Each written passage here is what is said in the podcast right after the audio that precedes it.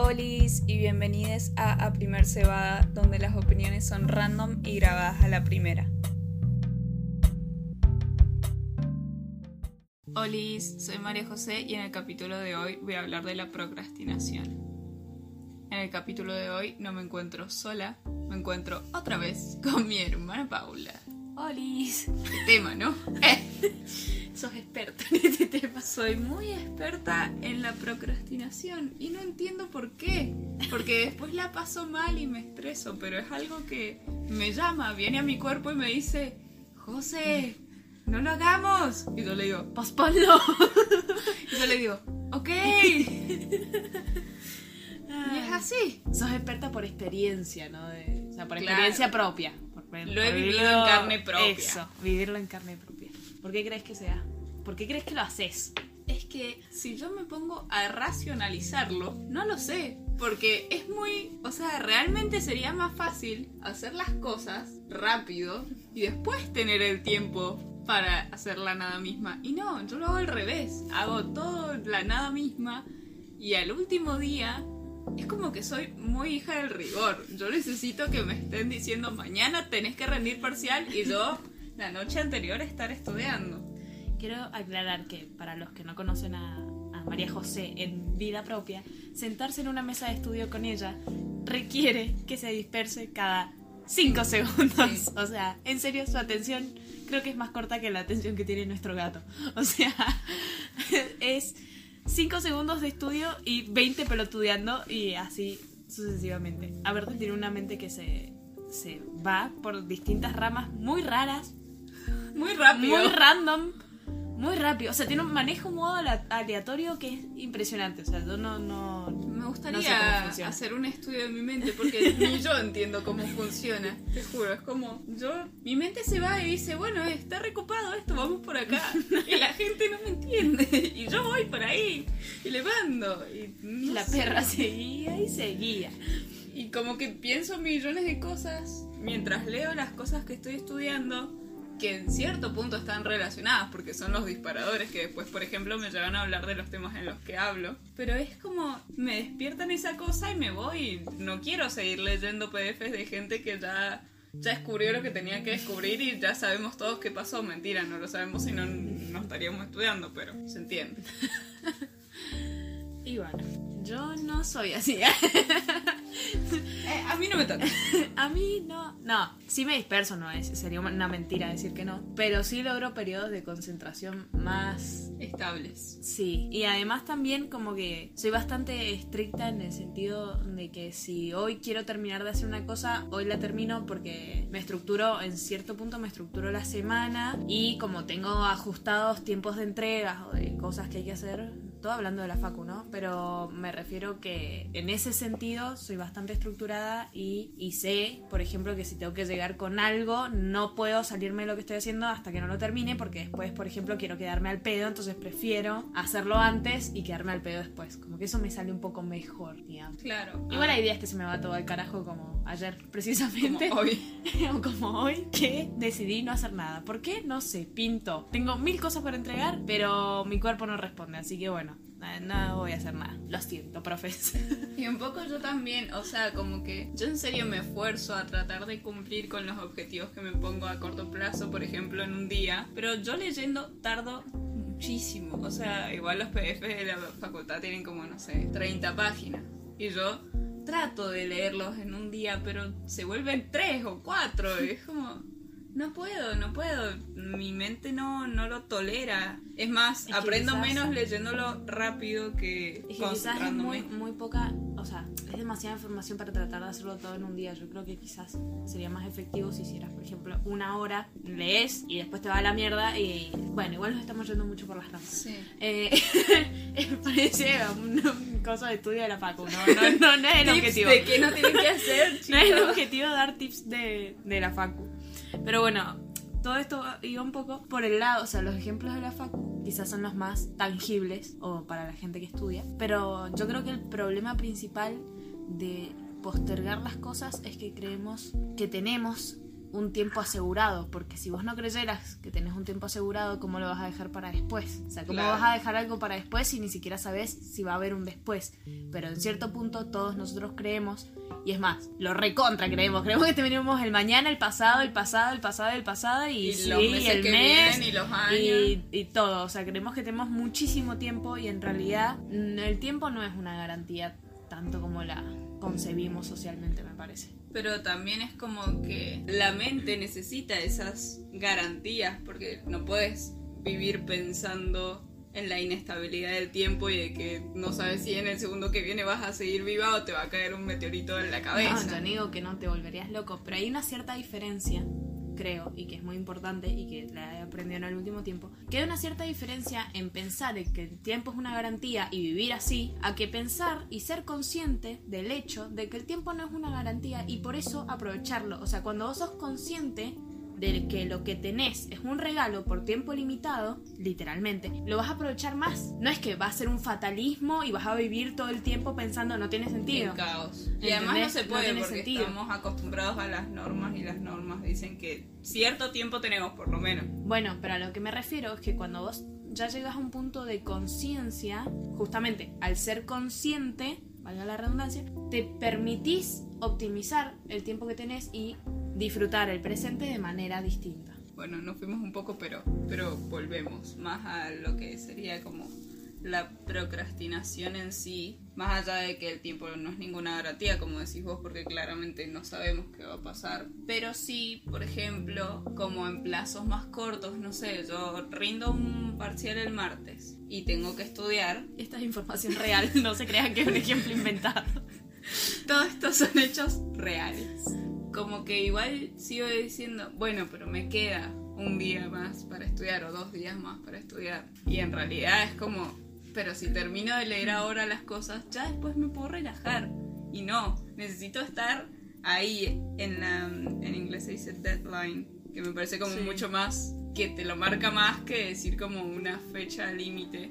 Porque dead es como deadline, o sea, acá o nada, ¿me entendés? Sí. Entonces, siento que también es por eso, como que necesitamos esas pautas, porque somos hijos del rigor. Y como había pensado, es como que te genera cierto placer, por así llamarlo, dejar las cosas para después, porque es como que estás viviendo la vida, no querés hacer las obligaciones que tenés. No, ahí ahí- creo que el, el placer está un poco en la adrenalina de vivir como al límite. Pero creo que la adrenalina se puede encontrar en maneras más positivas que, que procrastinando. Creo que igual siempre jugamos un poco con el tiempo porque a su vez cuando, por ejemplo, a mí me pasa cada vez que rindo un final, me falta un día. Siempre. Siempre. No hay forma, no importa cuánto antes empiece a estudiar, no importa cuánto esfuerzo le haya metido. Yo soy muy de la teoría de, todos los días dar el mejor esfuerzo. No importa si hoy, por ejemplo, como dije recién, hoy no tengo ganas de hacer nada. Y bueno, este va a ser mi mejor esfuerzo hoy. Mañana quizás tenga un mejor esfuerzo en cuanto a otras cosas que quiera hacer. Pero, por ejemplo, lo di todo, eh, todo el mes estudiando y aún así me falta un día. Entonces creo que también es como un poco que nos gusta jugar con el tiempo pensando que podríamos tenerlo de otra manera, tanto como postergando como que nos falta. O sea, cualquiera de las dos situaciones creo que nos gusta como sentir quizás que tenemos como un poco control sobre eso, pero a su Sí, vez... jugar con los límites para... Claro, pero a su vez tenemos cero control. ¿Entendés? El tiempo va a pasar igual, el tiempo es constante, no te va a esperar a vos. O sea, eh, sigue, sigue pasando, se y va. le manda. Y le manda y anda a agarrarlo, o sea, Y se va. además, como estás pensando en el tiempo como contenido neto y capaz no estás pensando, no sé, si alguien te interrumpe en el estudio, si a alguien le pasa algo y lo tenés que ayudar, tenés que comer, tenés que dormir. Es que además siempre hay, siempre hay imprevistos. Todos los días hay imprevistos. O sea, ¿cuántas veces vos tenés planeado algo todo hermoso que saldría a la perfección, todo fríamente calculado hasta el último límite? Y viene algo y te cambia absolutamente todo el día. Y porque hay imprevistos, hay cosas que nosotros no contemplamos y creo que también ese es un error de nosotros al limitar los tiempos, porque justamente cuando uno limita el tiempo, Es cuando más no se te va. tiene en cuenta los imprevistos y tampoco te dejas sorprender en cierto punto porque es como que tenés todo tan esquematizado que no te puede salir ni una línea, o sea, de disfrute o de lo que sea, de para la O de no sea. hacer nada, porque por ejemplo, a mí a veces se me va el tiempo viendo el teléfono. Y es como, no tiene razón de ser, ni siquiera es algo que me produce tanto placer o gusto o lo que sea. Y porque es una manera pasiva Pero- de como entretenerte, pero a la vez no estás haciendo nada productivo. Claro, y eso quería decir como que la procrastinación nace de la productividad que tenemos en la mente. de, tenemos que ser productivos, tenemos que hacer esto, tenemos que hacer esto, tenemos que hacer esto. Y como no darte esos espacios que si bien está bien, yo a veces lo llevo un poco al límite. El no hacer nada. Claro, de pasarme todo el día tirada. Mentira, nunca tengo todo el día tirada. Ojalá tuviera días que puedo estar todo el día en la cama. Pero es como, siempre tenés que ser productivo y si no estás, no sé, estudiando tenés que estar limpiando y si no estás limpiando tenés que estar haciendo otras cosas. Como por ejemplo, yo cuando no estoy estudiando estoy haciendo el podcast y si no estoy pintando mates y si no estoy haciendo cosas de la casa y si no jugando con el gato, pero siempre algo productivo. Jugar con el gato no sé si es el mejor ejemplo. No, bueno, fue lo único que se me ocurrió. Pero una vez leí igual que hay que dejar tiempo en la agenda para no hacer nada. Y de verdad que es, es como mágico. Y cuando te lo dejas, es muy difícil no hacer nada. Es re difícil. Es muy difícil no hacer nada. O sea, yo literal hace unos días hice un experimento de salir al jardín sin teléfono y no hacer nada. Fue terrible. O sea, fue terrible. Y eso que yo soy una persona súper positiva. Si no escucharon el, el podcast anterior, De la positividad. vayan, vayan a escucharlo para darse cuenta lo positiva que soy. Pero me costó muchísimo, muchísimo. O sea, me puse a escuchar música y a tomar mate en una galería. El plan que todo el mundo quiere cuando está el palo. O sea, vos decís, bueno, ¿cómo no me tomo unos mates sentados sin hacer nada? Hermoso, me di ese tiempo. Chicos, fue una tortura. Durás 5 segundos. O sea, fue una tortura. Fue muy difícil, es más, me tuve que en un momento como poner a respirar, como decir, bueno, no, me prometí que iba a hacer esto, me voy a quedar más, y cuando pasó obviamente ese momento como de ansiedad, de che, no puedo no estar haciendo nada, me calmé y me quedé ahí y lo empecé a disfrutar y fue bonito, por supuesto, o sea, fue muy lindo después, pero hubo un lapso de como 10, 15 minutos que yo dije, acá, Muero. ¿qué, qué va a pasar? Porque O sea, te han estructurado tanto la mente que es tiempo muerto, literal, ese que estás sentada haciendo nada. A mí me pasó, no sé, cuando empecé las vacaciones el año pasado, que era como, no puedo eh, dormir hasta las 12, levantarme y mirar la pared. O sea, me ponía a ver videos, lo que sea, pero si dejaba el teléfono, chau. O sea, caduqué. es que ahí es, cuando dejas el teléfono, ¿qué haces? Nada. ¿Qué haces? Cuando dejas Netflix y dejas el teléfono, ¿qué haces? Claro, pero ponele, igual yo lo puedo. Lo puedo canalizar, no sé, pintando, haciendo cosas así, pero igual tampoco, porque Pero es igual estar cuando- haciendo cuando- algo. Pero igual cuando pintas, por más de que sea recreación, más allá de lo que vendas, o sea, si decidís pintar por recreación, agarras el teléfono en el medio. Bueno, esto va a ser para otro, otro capítulo, igual lo del teléfono. Sí, Pero- porque también está como metido a lo de las redes sociales. Se me fue lo que iba a decir. Sí, como que tu vida es teléfono centrista. sí, podría decirse así. Pero es lindo, es lindo no hacer nada. Es una práctica a la que no estamos acostumbrados. Y a su vez, nos vivimos quejando de que no tenemos tiempo para no hacer nada. Y cuando no hacemos nada, es como. ¿Qué carajo de- hago? O sea, ¿qué hago con este tiempo inexistente en el que no puedo hacer nada y me tengo que quedar sentado? O no sé. Es que es imposible para mí. O sea, yo he tratado y duró, no sé, 5 minutos máximo cuando vos decís, hoy tengo 20 minutos para no hacer nada, que piola. Y Ya sé lo Perdón. Pero que a veces se te pasa el día sin hacer nada, pero estás preocupado por otras cosas y porque, por ejemplo, tu mente está en otro lugar y vos querés ser productivo, querés leer los dos PDF que te dijiste que ibas a leer, los querés leer con todas tus fuerzas y no podés, porque tu mente se fue y está en otro lado, entonces también, y a su vez te perdiste todo el día sin hacer un carajo y tampoco lo disfrutaste quizás durmiendo, que es lo que hubiese sido más productivo en ese día de hacer porque no te daba para hacer otra cosa, entonces creo como que hay que rendirse un poco a veces cuando te das cuenta que el cuerpo no te da, por más que te hayas prometido hacer no sé cuántas cosas productivas, y bueno, y no te dio, reina, o sea, no sé. Sí, sí, eso me pasa mucho también. Como que estoy pensando en, en hacer algo y mi mente se vuela. Y yo trato de volver, pero mi mente no quiere. Y es como, bueno, o sea, Por eso, rendirse en ese momento y decir, no, bueno, me voy a tomar un buen recreo, un buen descanso de una hora, por más que parezca un montón, sin hacer un carajo. Y cuando vuelvas, si ves que no tenés ganas de hacer nada, y bueno, no es el día. Y si no, te pones a hacer cosas. claro. Pero es muy difícil. Como que Además, eso que vos decías de, de quejarse o de estar preocupado por no hacer nada, igual no hacer nada. Porque a veces me pasa de, no sé, estar tirada y decir, oh, me tendría que poner a, a leer esos PDFs. Esos PDFs, los PDFs que nos atormentan la cabeza. No, pero que decís, me va a poner a leer esos PDF, pero no tenés energía, pero te seguís preocupando, pero no tenés energía, pero te seguís preocupando. Es como. Igual preocuparse consume energía. Por eso. Pero me refiero como. Te estás preocupando, igual no estás haciendo como nada al respecto. Porque en la teoría suena re fácil.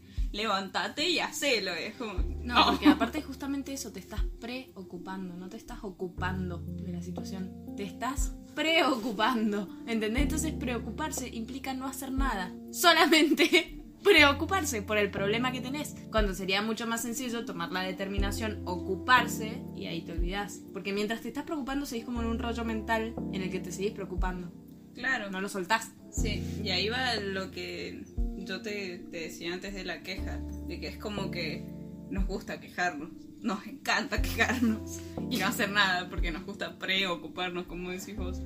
Pero quejarse es como, ay, tengo esto que hacer y tengo esto que hacer y, ay, no sé cómo organizarme. Y te quedas ahí, en silencio. en la queja. No, igual creo que quizás tiene que ver un poco como la forma en la que nos han criado. Sí, a nuestra también. madre le gusta mucho quejarse. No sé si a todo el mundo le pasa, igual creo que es una generación, en, o sea, en términos general. generales, en la que les gusta mucho quejarse. Eh, pero la queja es un lugar súper cómodo, o súper cómodo. Lo analices como lo analices. Es un lugar donde vos te pones en un lugar de víctima y justamente no te estás haciendo responsable. O sea, una va por el camino totalmente distinto. La queja, hacerse víctima, preocuparse y por el otro lado ser responsable, ocuparse y hacer algo con todo eso. O sea, se- van por caminos muy distintos y siento que quejarse es ese, esa victimización de decir, ay, pobre de mí, de todo lo que tengo que hacer y todo lo que tengo que producir y que no puedo y que no me da el tiempo y que quisiera estar tirada en la galería tomando mates, pero tengo que leer tres PDF y que no sé qué. Y eso tampoco te ayuda, porque igual, al fin y al cabo, tenés que leer los tres PDF. Claro, es como lo que yo decía al principio, de leer los PDFs y después te vas a tomar mate, te vas a hacer las cosas que te pintan. Pero también es muy difícil como tomar esa iniciativa desde mi lugar, que siento que la queja es mi lugar favorito.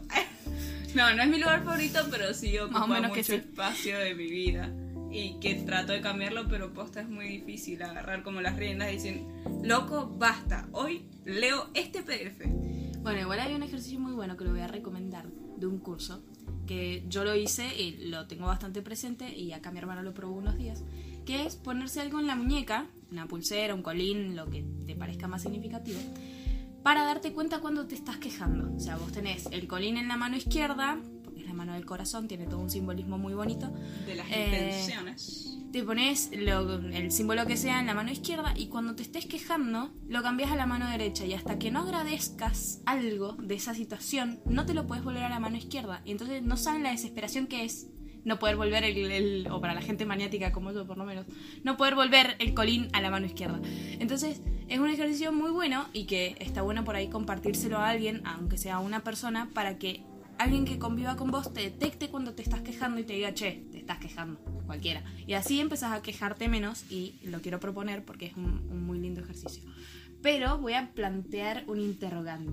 Mm, ¿Procrastinamos para poder quejarnos? ¿Será una de esas las razones? yo creo que sí, o sea, totalmente. Como que te habilita la queja. Claro. Como que vos decís, ah, bueno, esto ya no lo hice, entonces ¿qué voy a hacer? Pues quejarme. Porque me sale de los huevos, tío. Pues que no puedo hacer otra cosa que quejarme. Ese acento de mierda que acabamos de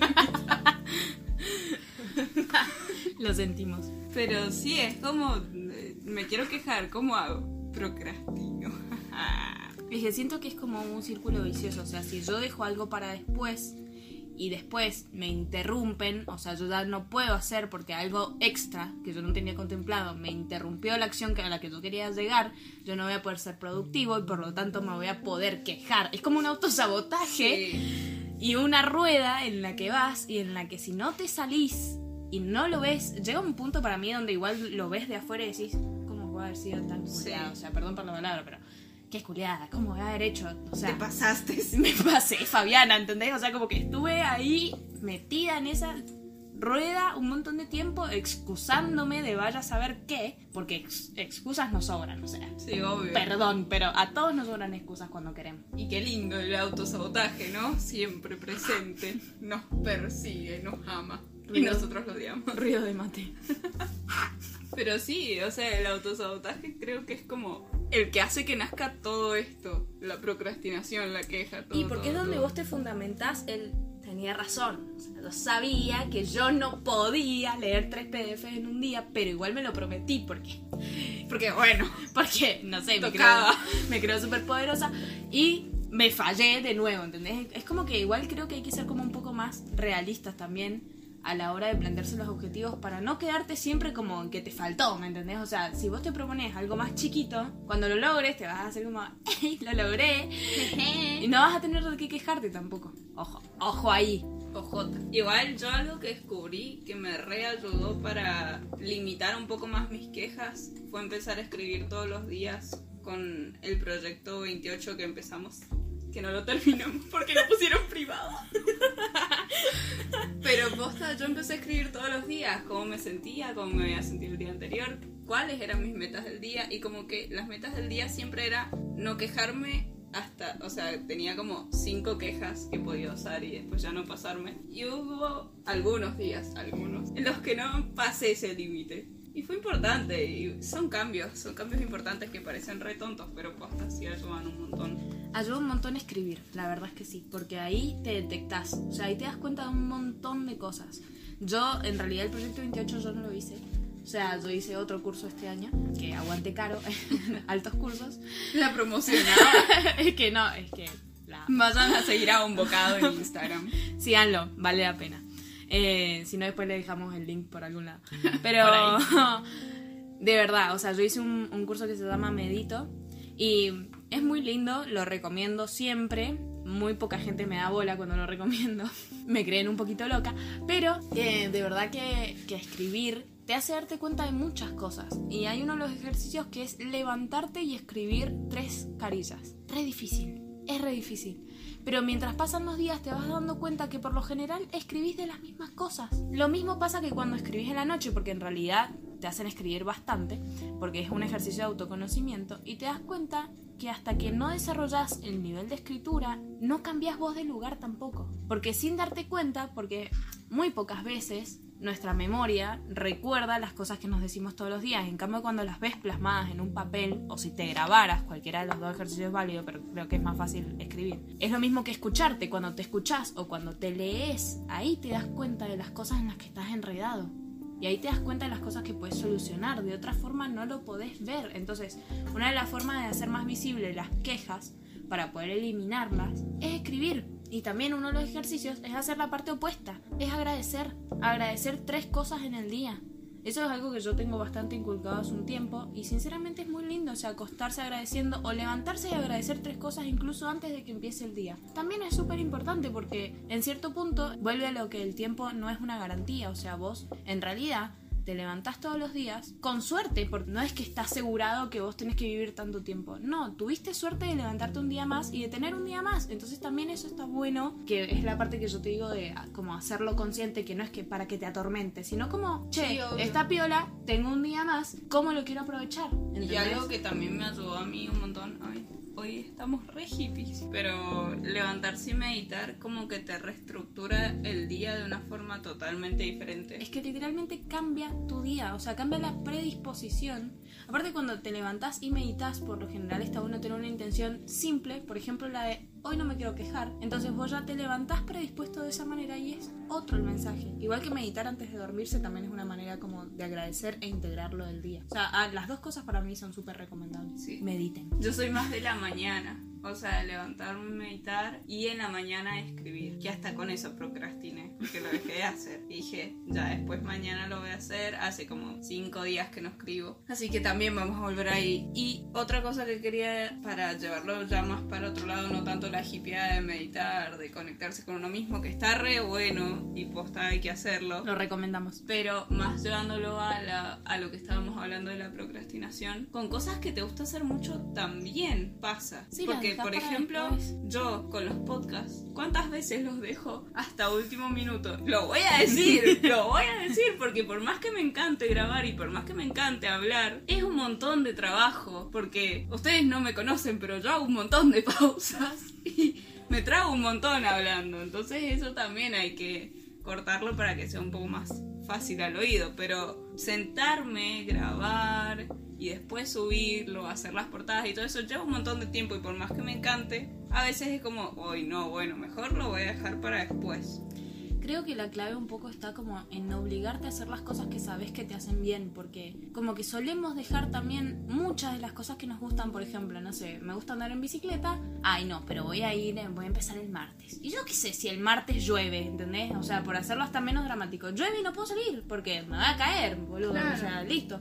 No salgo con lluvia a andar en bicicleta. Y si hoy está soleado, ¿por qué no voy hoy? Si capaz que hoy también estoy al pedo, pero no sé, como que solemos dejarlo para después, o justamente lo de la escritura. Sabes que te hace bien, sabes que te gusta, pero lo dejas de hacer. Yo descubrí que, porque yo también he dejado, tengo periodos en los que escribo re seguido y periodos en los que no escribo. Y me di cuenta que recurría a la escritura cuando me sentía como ahogada o triste o no sé qué. Y casi nunca escribía las cosas lindas. Como que solo recurría a la escritura como un escape. Entonces como que al empezar a escribir cosas lindas también me di cuenta que me gustaba escribir y te estimula como un poco más. Porque si no es como medio un bajón, como que estás yendo únicamente en la parte que te hace mal, entre comillas. Sí, yo sorprendentemente al contrario, escribía las cosas que estaba pasando bien y por ejemplo estos últimos días no escribí y fue porque estaba como oh, sad, lonely me encerré y no escribí y es como porque Qué raro esto que acabamos de descubrir. Sí, porque yo es soy al revés. Ajá.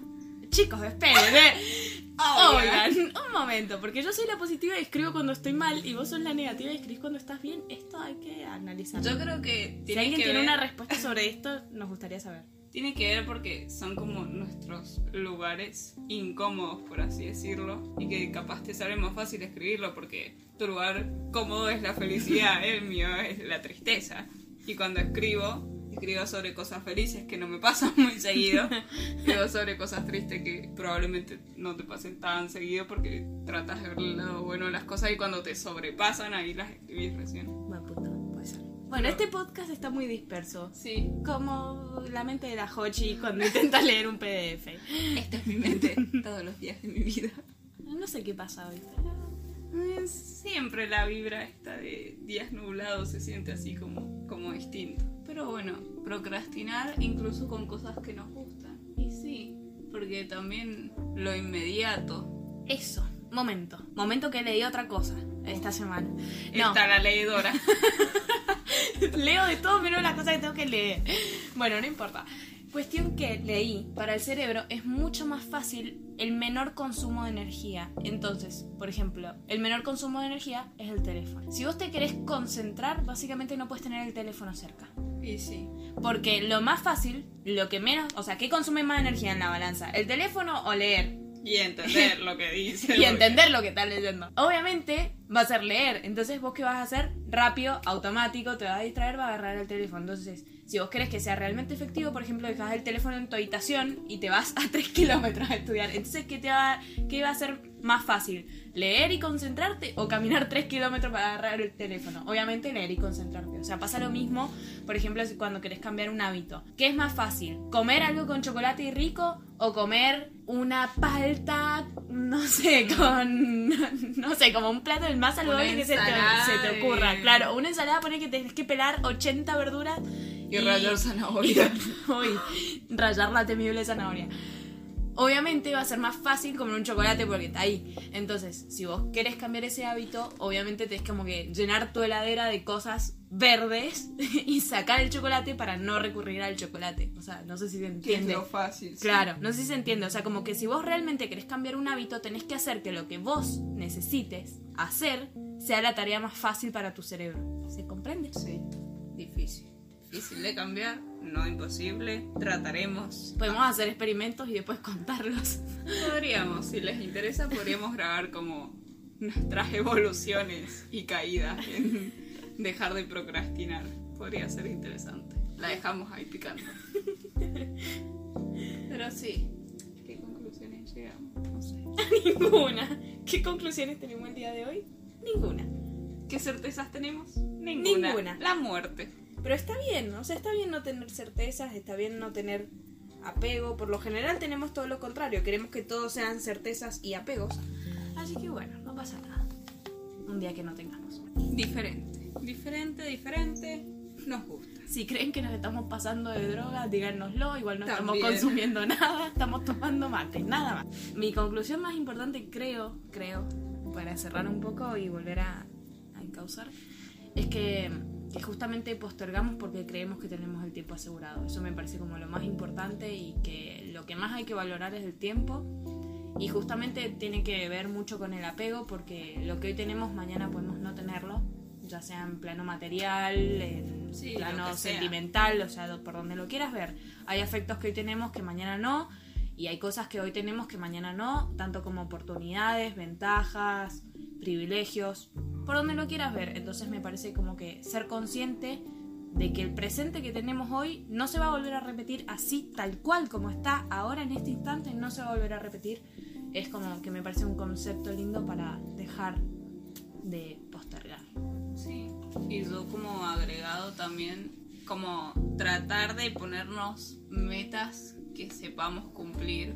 Por más Ser realista con Claro.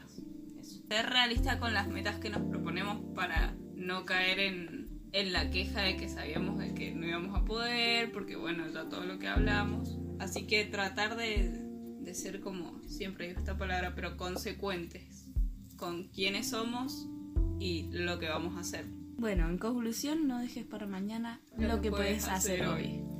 Hasta aquí el capítulo de hoy. ¿Alguna otra cosa que quieras agregar, querida? No, no sé. Pueden comentarnos si creen que nos fuimos muy por las ramas. También. y bueno, agradezcan que no sabemos cuánto tiempo nos queda Exactamente. Y bueno, gracias por escuchar siempre. Gracias por darnos un poco de su tiempo. y su espacio. Todo eso. Cerramos acá y nos encontramos en el próximo podcast. Adiós. Besos, mil besos, mil besitos. Fue un placer.